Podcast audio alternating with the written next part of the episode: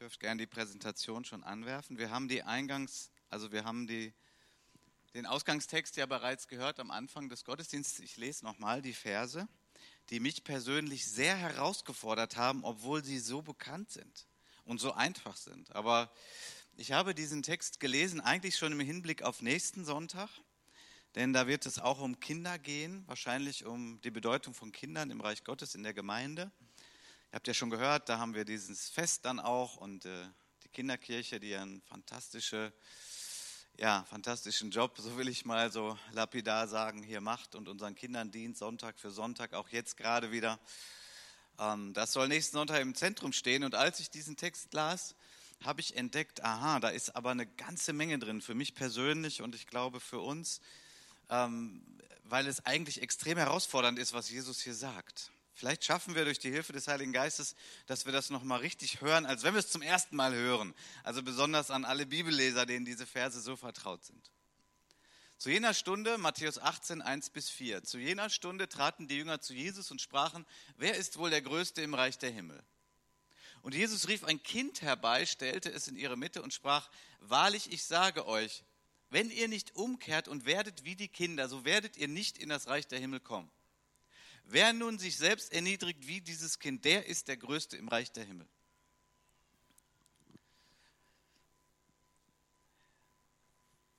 Ich glaube, es gibt keine andere Religion, keine andere Organisationsform, wo der Gründer, wo der Leiter ein Kind in die Mitte stellt und sagt, das ist euer Vorbild. Das ist so extrem anders, wie wir normalerweise denken, wie wir gestrickt sind, wie wir glauben, wie es funktioniert wie wir besonders, wenn wir ja dann Erwachsene sind und älter werden, wie wir eigentlich ziemlich genau andersrum denken. Nun, in unserer Gemeinde hier, wie in den meisten Freikirchen, wissen wir, dass Christsein bedeutet, ich habe mein Leben Jesus gegeben, ich habe ihn erkannt persönlich als meinen Erlöser. Und trotzdem ist es so, dass wir in einer Gesellschaft leben, in der es auch ganz andere Konzepte gibt, wie man Christsein definiert. Ja, wenn wir jetzt eine Umfrage machen würden, ja gut, jetzt ist die Innenstadt leer, aber sagen wir mal in der Woche äh, nach der Arbeitszeit, wenn, wenn da wirklich viele in der Fußgängerzone sind, würden eine Umfrage machen und fragen, was glauben Sie, wer ist ein Christ? Dann würden wir so Antworten bekommen wie, naja, der, der regelmäßig zur Kirche geht oder ja, der auch spendet für, für Bedürftige und für die Kirche ähm, der gute Dinge tut. Naja, und wer ganz böse Dinge tut, der ist dann, nein, das reicht dann nicht, das ist dann nicht gut. Und es würden so ähnliche Antworten kommen und ich glaube, das ist immer noch so allgemeingut in unserer Gesellschaft.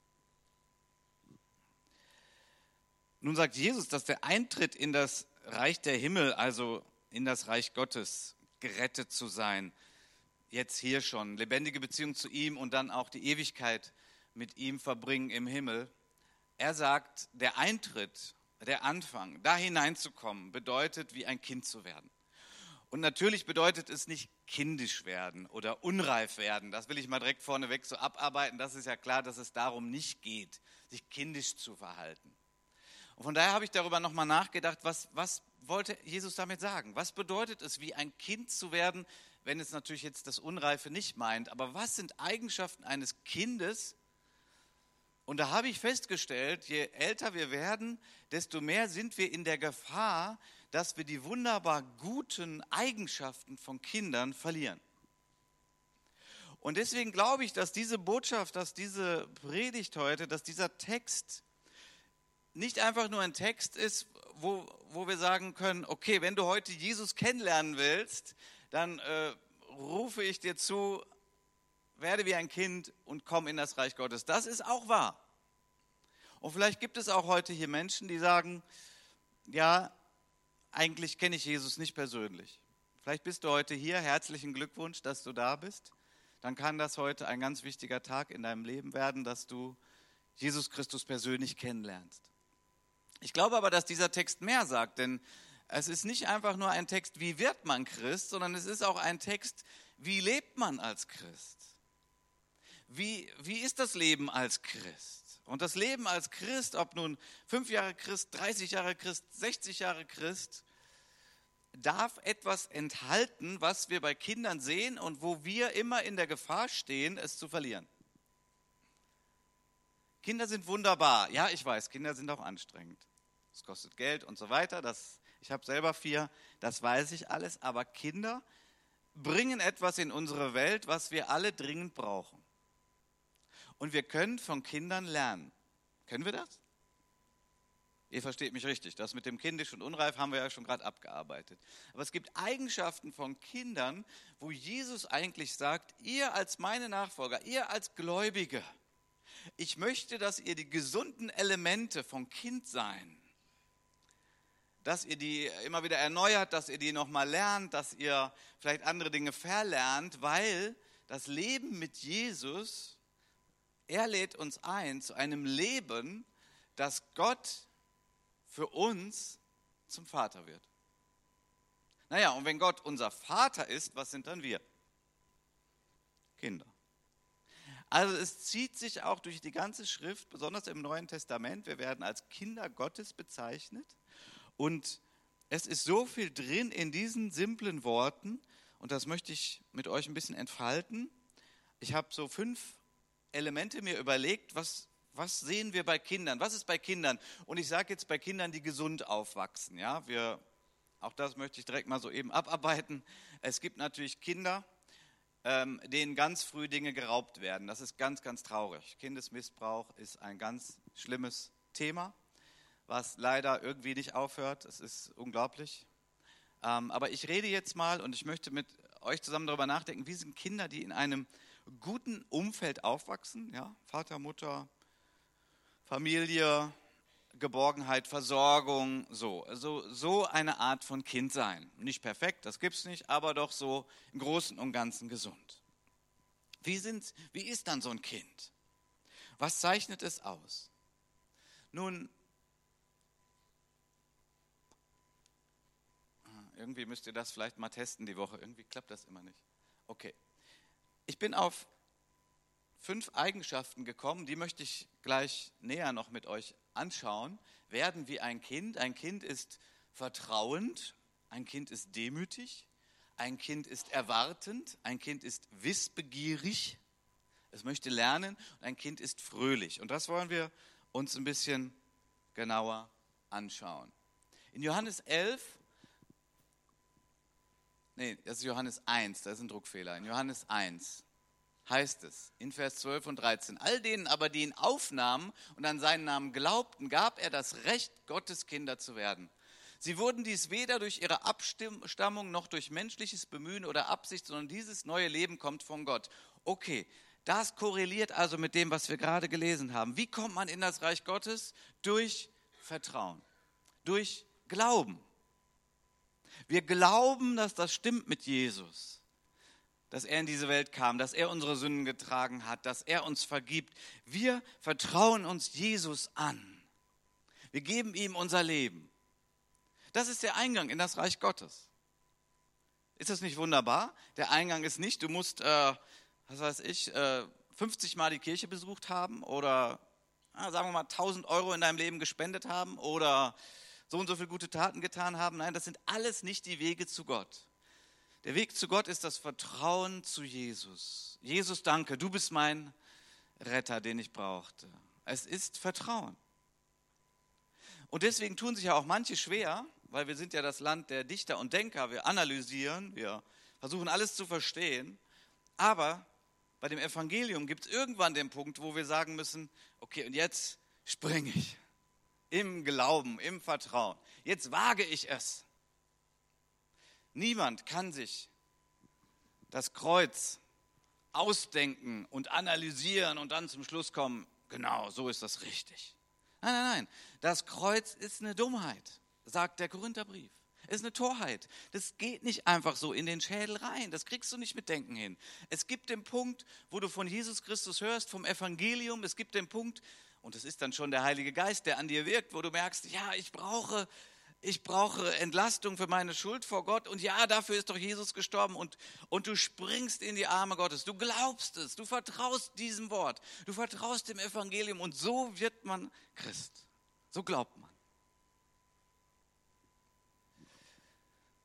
Und genau das sehen wir doch bei Kindern. Ein Kind nochmal, was gesund aufwächst, das vertraut. Kinder vertrauen ihren Eltern. Kinder analysieren nicht und überlegen, oh, kann ich das glauben, was mein Papa gerade gesagt hat? Ah, ich weiß ja nicht, das möchte ich erst nochmal analysieren, ob das so richtig ist. Nein, nein, ein Kind glaubt seinen Eltern, es vertraut seinen Eltern. Das Herz kann vertrauen. Das ist ein ganz wichtiges Element, von dem Jesus hier spricht, wo er auch uns, ich sag mal alte Hasen im Glauben, herausfordert und sagt, sag mal, was denkst du eigentlich über deinen Vater im Himmel? Kinder sind so fantastisch. Und ich weiß nicht, wer von euch jetzt gerade kleine Kinder hat oder sich noch erinnern kann an früher. Es ist so großartig. Ja? Das, das, das Kind kommt und ich meine, man fühlt sich auch gut, weil das Kind vermittelt einem so, ja, mein Papa, der kann alles. Mein Papa, der weiß alles. Das ist schön, oder? Fühlt sich gut an. Besser als mein Papa ist blöd. Ich glaube, dass der Heilige Geist vielleicht bei einigen von uns das auch erneuern möchte. Dieses Vertrauen zu unserem allmächtigen Gott, der ja unser Vater ist, dass wir sagen, unser Vater, der weiß alles und der kann alles. Ihm vertraue ich. Das ist eine gewisse Erniedrigung, ja. Man erniedrigt sich und das ist ein Lebensstil, wenn man im Reich Gottes unterwegs ist, indem man sagt, gleichzeitig heißt das ja, ich weiß nicht alles. Ich kann auch nicht alles. Und das muss ich auch gar nicht, weil ich bin ja ein Kind. Aber ich habe einen Papa, der weiß alles und der kann alles. Jesus möchte uns einladen, auch die, die schon länger unterwegs sind, ja, und ich weiß, manchmal machen wir schwere Erfahrungen, wir haben Enttäuschungen, wir haben vielleicht gebetet und es wurde noch nicht erhört. Und dann brauchen wir Erneuerung, dann brauchen wir Auffrischung auch dieses Gedankens und dieses Lebens neu zu sagen, okay Papa, ich habe das nicht verstanden und ich weiß nicht, warum du das Schwere zugelassen hast. Aber ich vertraue dir. Ich vertraue dir. Ich vertraue dir wieder. Ich kenne Momente in meinem Leben, wo ich auch durch schwere Dinge gegangen bin, durch Dinge, wo ich Mangel hatte, Dinge, wo ich eine Sehnsucht hatte, die sich nicht erfüllte, wo ich Heilung brauchte, die nicht so kam, wie ich wollte. Und interessant ist, dass manchmal Gott zu mir gesagt hat, mit einer ganz sanften Stimme, vertraue mir. Und mein Herz hat in diesem Moment wieder Frieden gehabt. Das Problem war gar nicht weg.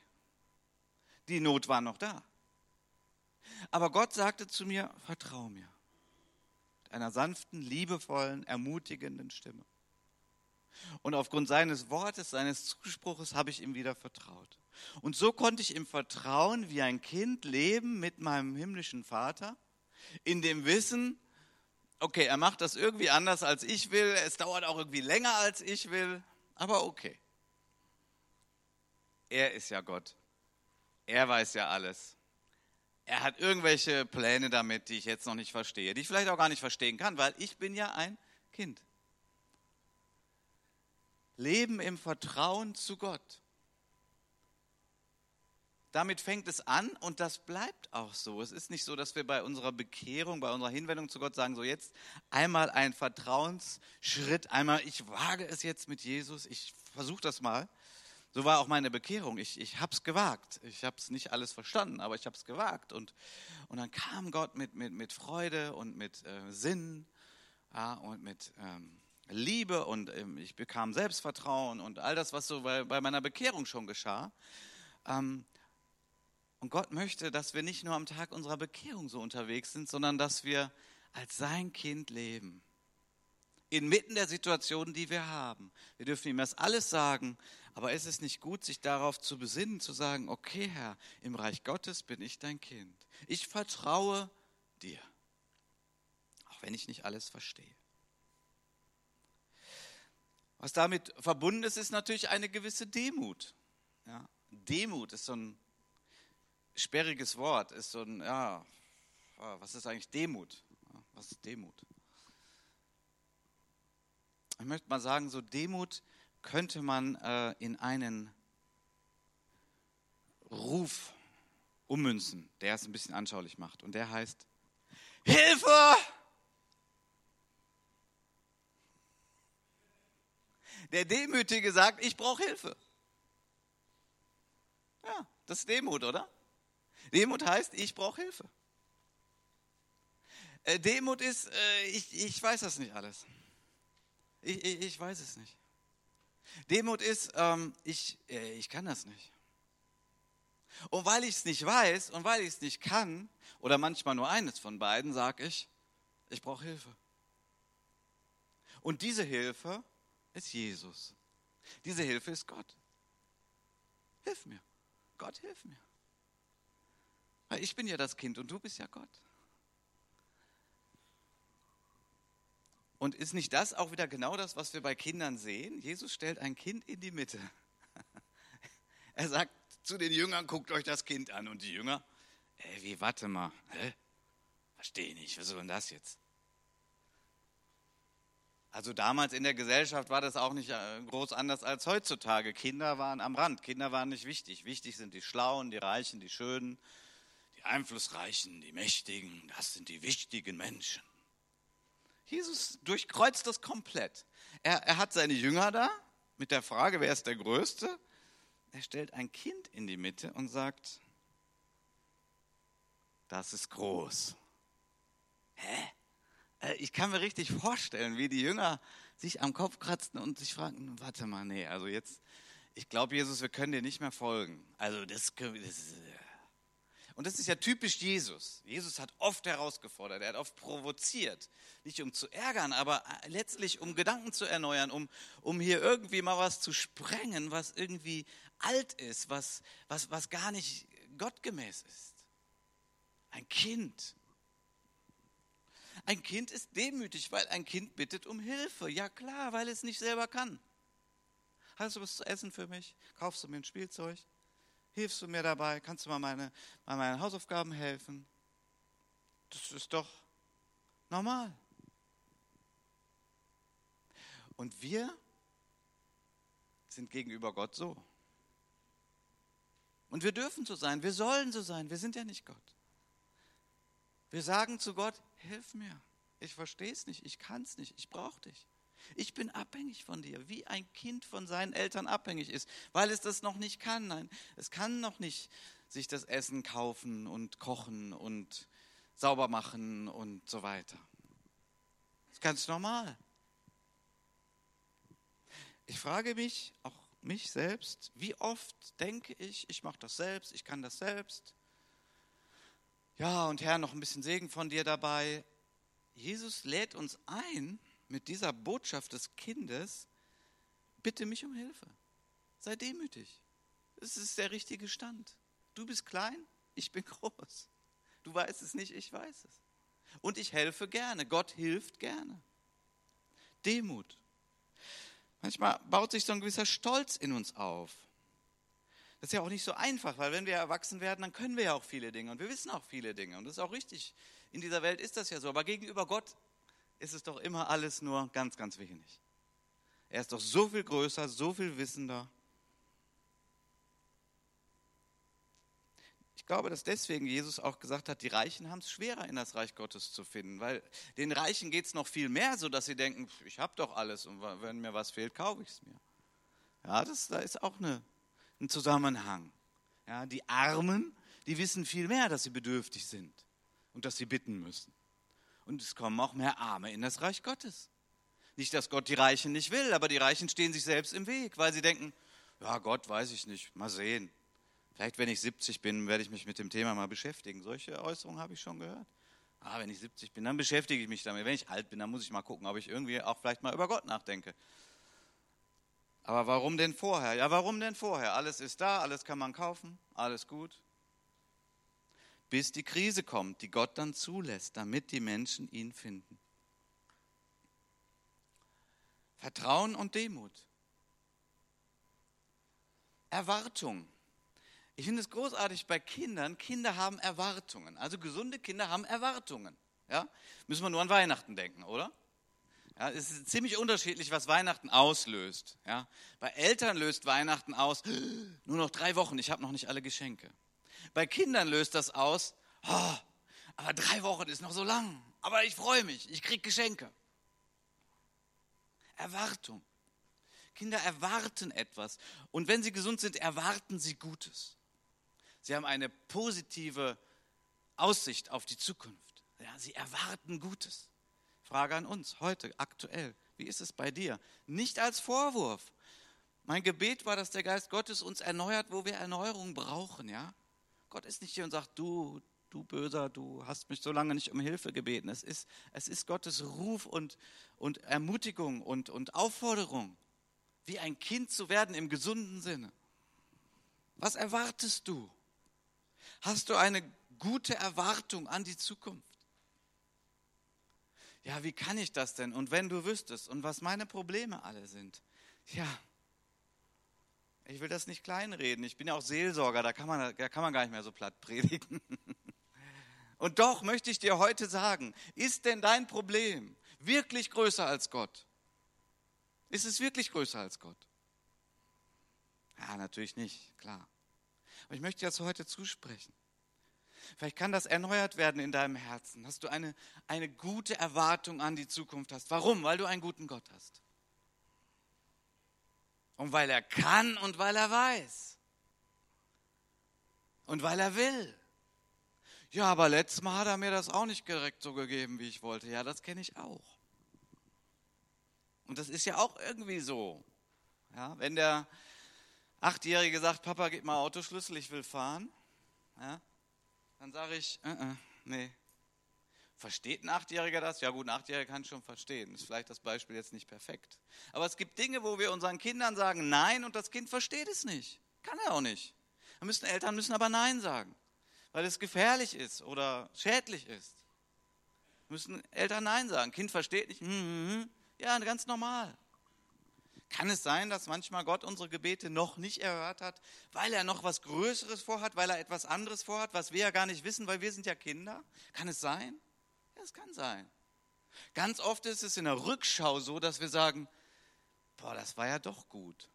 Aber da, als wir gebetet haben, haben wir gesagt, ich will jetzt genau das und ich will die Hilfe so und ich will sie jetzt.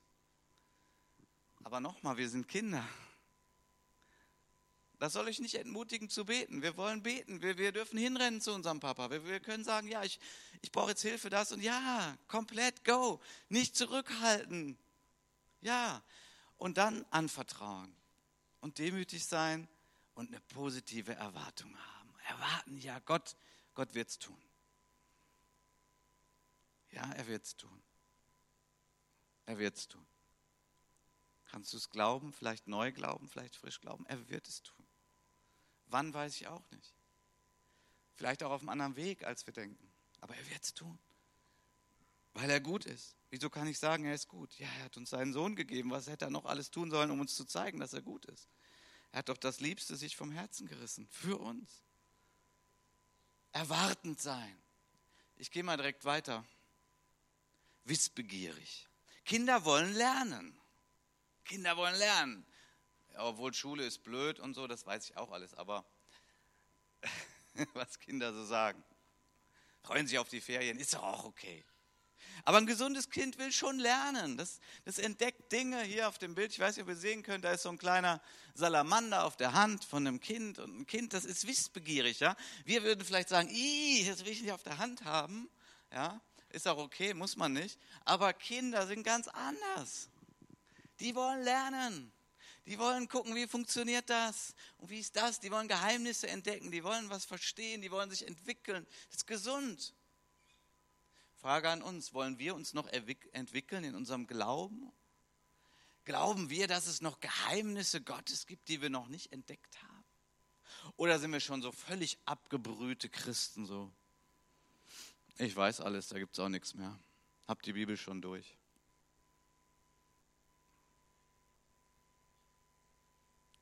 dann möge der Geist Gottes das erneuern in uns, dass wir lernen wollen. Jünger sein heißt Schüler sein, Student sein. Das ist die Bedeutung von Jüngerschaft. Von, wir sind Jünger Jesu. Wir gehen hinter Jesus her. Wir lernen von Jesus, von unserem Meister, von unserem Rabbi. Wir lernen von ihm. Hast du noch Erwartung, dass du Dinge lernst? Dinge des Glaubens, aber auch Dinge dieser Welt, die Gott uns gegeben hat, um sie zu entdecken. Okay, ihr Lieben, bevor ich zehn E-Mails kriege, nicht die gefallene Welt, habe ich gerade gemeint, aber ich meine diese Schöpfung, wo es Dinge zu entdecken gibt, wie Gott das schön gemacht hat, wie Dinge funktionieren, forschen. Möge der Geist Gottes das wiederherstellen in uns, dass wir sagen, ich will lernen. Das ist ein Geheimnis des Bibellesens, ja. Für uns ist ja Bibellesen ganz wichtig. Wie oft hast du schon gehört, lies deine Bibel. Es gibt einen ganz großen Schlüssel für, für Bibellesen, der was einen ganz großen Unterschied macht. Ich kann sagen, okay, Bibellesen ist richtig, muss ich tun, mache ich. Viertelstunde am Tag oder fünf Minuten oder halbe Stunde. Oder meine vier Kapitel, damit ich in einem Jahr durchkomme. Das ist alles gut, alles richtig. Aber es gibt einen ganz großen Schlüssel. Wenn ich vorher bete, Herr, ich lese jetzt dein Wort und ich bitte dich, dass du mir Dinge zeigst. Und während wir lesen, dass wir mal Fragen stellen. Es geht doch nicht darum, dass wir hier Bibelkritik üben, aber dass wir sagen, boah, wie hast du das gemeint, Gott? Oder Herr, zeig mir anhand dieses Textes, was ich heute lese, wie du bist, eine Eigenschaft von dir. Oder wenn wir Fragen stellen, und hier sind wir wieder, wir sind Kinder, wenn wir Fragen stellen, auch an den Bibeltext, dann holen wir meist mehr heraus, als es einfach nur so runterzulesen. Und dann ist Bibellesen wirklich ein Abenteuer, eine Entdeckung. Und ich glaube, das hört nie auf. Es hört nie auf. Ich bemühe mich immer so, Bibel zu lesen, weil dann habe ich total Lust auf Bibellesen. Dann ist es nicht, man muss, sondern, boah, interessant, was werde ich heute entdecken? Oder, oder was wird einfach mein Herz ansprechen, was ich brauche? Gott weiß ja, was ich brauche, viel besser als ich. Vielleicht, vielleicht, vielleicht lese ich was und das ist der Trost. Oder das ist die Weisheit. Oder das ist das, was ich brauche. Wissbegierde. Matthäus 11, Vers 25, 26 und 29 hat Jesus gesagt, ich preise dich, Vater, Herr des Himmels und der Erde, dass du dies vor den Weisen und Klugen verborgen und es den Unmündigen geoffenbart hast. Ja, Vater, denn so ist es wohlgefällig gewesen vor dir. In Vers 29 heißt es, nehmt auf euch mein Joch und lernt von mir. Ich bin sanftmütig und von Herzen demütig. Lernt von mir. Wir sind Lernende. Wir wollen Jesus nachahmen, ja, wir wollen ihm folgen. Wir wollen immer mehr werden wie er.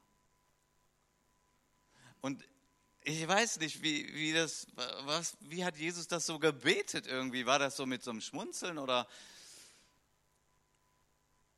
Aber er hat Gott gepriesen. Gott, ich preise dich. Also die, die sich selbst für so klug halten, tja, die kriegen es halt nicht. Ne? Also so ähnlich steht das doch hier dass du dies vor den Weisen und Klugen verborgen hast. Aber den Unmündigen hast du es geoffenbart. Unmündige, auch ein Begriff für Kind. Äh, Unmündige sagen, ja, weiß ich doch nicht. Woher soll ich das denn wissen? Ist doch klar, dass ich das noch nicht weiß. Aber Gott, wenn du es mir sagst, wenn du es mir offenbarst, wenn du es mir zeigst, dann werde ich es wissen. Hier ist genau dieselbe Linie. Vor Gott sind wir unmündig. Also, ja, wir sind ja nicht Gott. Und wenn wir ihn bitten, dann gibt er uns.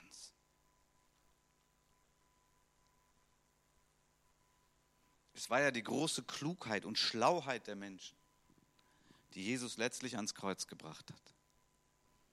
Die waren alle so schlau, so klug.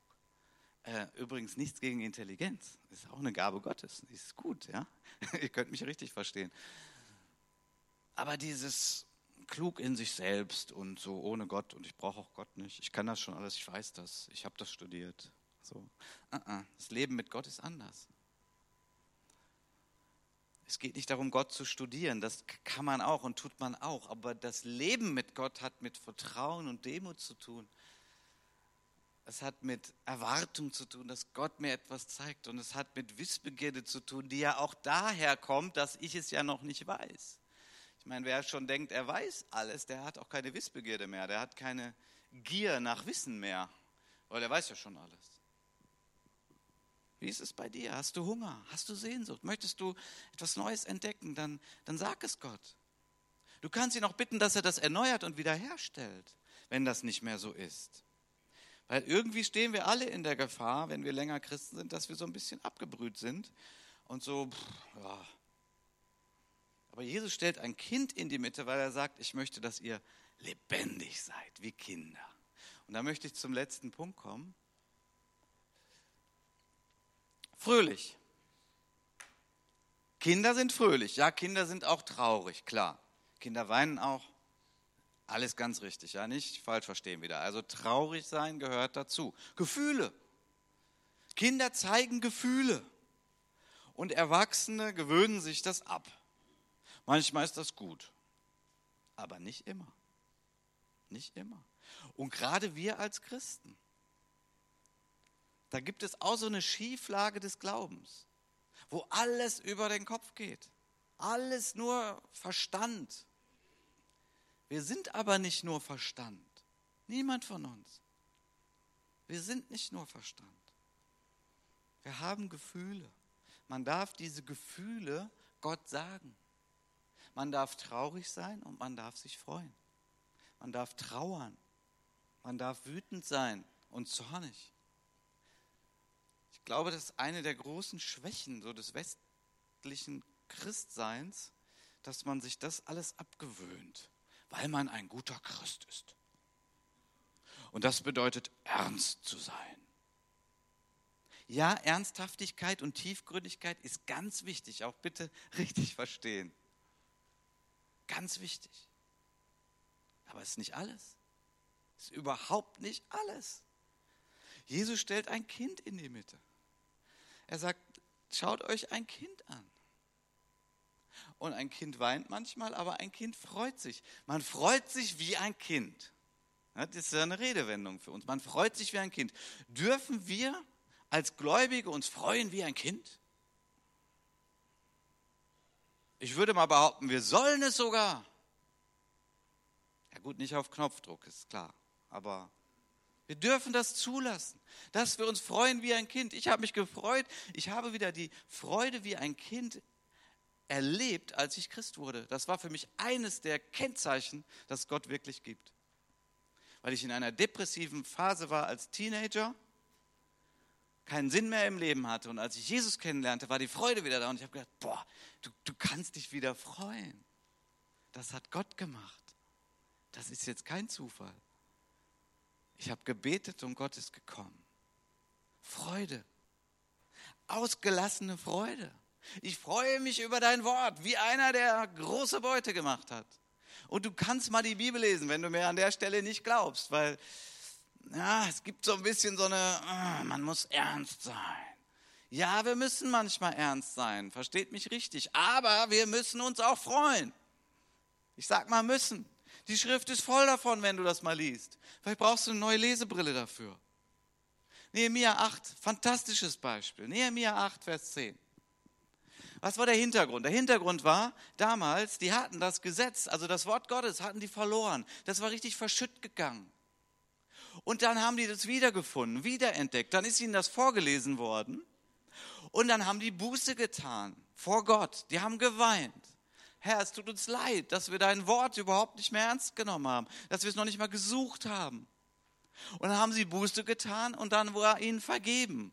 Und dann geht der ganze Text weiter und dann kommen wir hier hin. Vers 10. Darum sprach er zu ihnen, geht hin, esst Fettes, trinkt Süßes, sendet Teile davon, auch denen, die nichts für sich zubereitet haben, weil sie vielleicht nichts haben, weil sie vielleicht arm sind. Denn dieser Tag ist unserem Herrn heilig.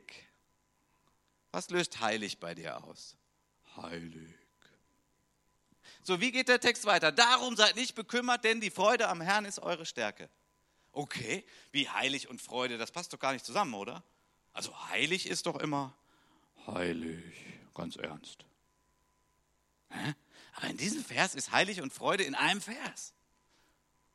Ja. Ihr, ihr habt Gott neu kennengelernt, sein Wort geliebt, ihr habt Buße getan. Freut euch, weil Gott heilig ist. Fantastisch. Ich merke, ich muss selber da nochmal wieder lernen. Der heilige Gott möchte, dass wir uns freuen in seiner Gegenwart. Herr, lass dein Angesicht leuchten über uns. Lächel uns bitte an. Damit wir dann mürrisch zurückgucken? Nein, damit wir uns auch freuen an seiner Liebe und Güte. Weil Freude ist auch eine Kraft. Freude ist Kraft. Freude ist Motivation. Ich freue mich auf den Gottesdienst. Ich freue mich über meine Gemeinde. Ich freue mich auf meine Kleingruppe. Ich freue mich auf meine Arbeit. Hm. Ich freue mich über meine Ehepartner. Ich freue mich über meine Kinder. Wo brauchst du Erneuerung? Wo brauchst du Erneuerung? Der Geist Gottes möchte das erneuern. Er möchte das erneuern. Ich habe nicht gesagt, dass Christsein immer nur locker flockig ist. Habe ich nicht gesagt. Es gibt schwere Zeiten, ja. Aber ein Kennzeichen des Heiligen Geistes ist Freude. Frucht des Geistes, was steht da? Freude. Das ist ein Teil der Frucht des Geistes, die Freude. Und die Schrift ist voll davon. Ihr könnt ja, wenn ihr nicht glaubt, macht mal Konkordanz auf, studiert es. Hier, Nehemiah 8. Freut euch, esst Fettes und trinkt Süßes. Ich würde mal heute sagen, aber bitte nicht zu oft, da wird man dick, aber das ist ein anderes Thema. Ab und zu darf man ja mal feiern, oder? Davon wird man noch nicht dick. Nur jeden Tag, dann wird man dick. Aber das ist ein anderes Thema. Das Problem hatten die ja auch damals nicht. Da gab es ja nicht so viel Zucker überall und Salz und Fett und so. Gut. Fröhlich und begeistert. Werden wie ein Kind. Fröhlich und begeistert. Ich habe das nochmal gelesen, hier Matthäus 21. Es kamen Blinde und Lahme im Tempel zu ihm, Matthäus 21, 14 bis 16. Es kamen Blinde und Lahme im Tempel zu ihm und er heilte sie. Als aber die obersten Priester und die Schriftgelehrten die Wunder sahen, die er tat, und die Kinder, das habe ich total immer überlesen, hier sind Kinder dabei. Hast du das schon gelesen? Wahrscheinlich, aber ich habe es ich gar nicht gelesen gehabt. Ich habe es immer überlesen. Die Kinder, die im Tempel riefen, sprachen, Hosianna, den Sohn Davids. Da wurden sie, die obersten Priester und Schriftgelehrten, die Ernsthaften, die, die alles genau schon wissen, die alles wissen, die, die wurden entrüstet. Das kann doch nicht richtig sein. Was haben die Kinder gesehen? Die Kinder haben gesehen, dass da Blinde und Lahme waren und denen ging es nicht gut. Und Jesus hat sie geheilt. Dann sagen sie, hey, das ist ja super. Der kann jetzt gucken, der kann jetzt gehen. Mensch, der Arme, der hat bestimmt gelitten. Aber jetzt geht es dem gut. Klasse, Jesus. Hosianna, dem Sohn Davids. Ob das so richtig ist. Hallo? Geht's noch? Ich meine, kann man mal irgendwie vielleicht den Menschen sehen? Statt irgendwelche Richtigkeiten?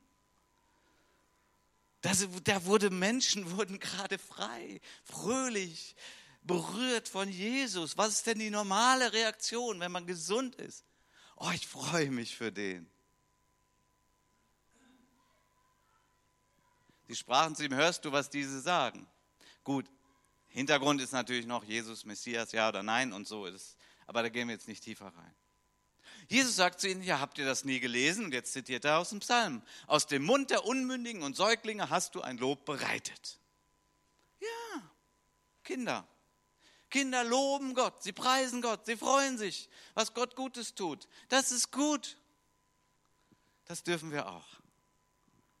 Carsten, das darfst du auch. Ich bin auch so ein Analytiker. Analysier, analysier, analysier.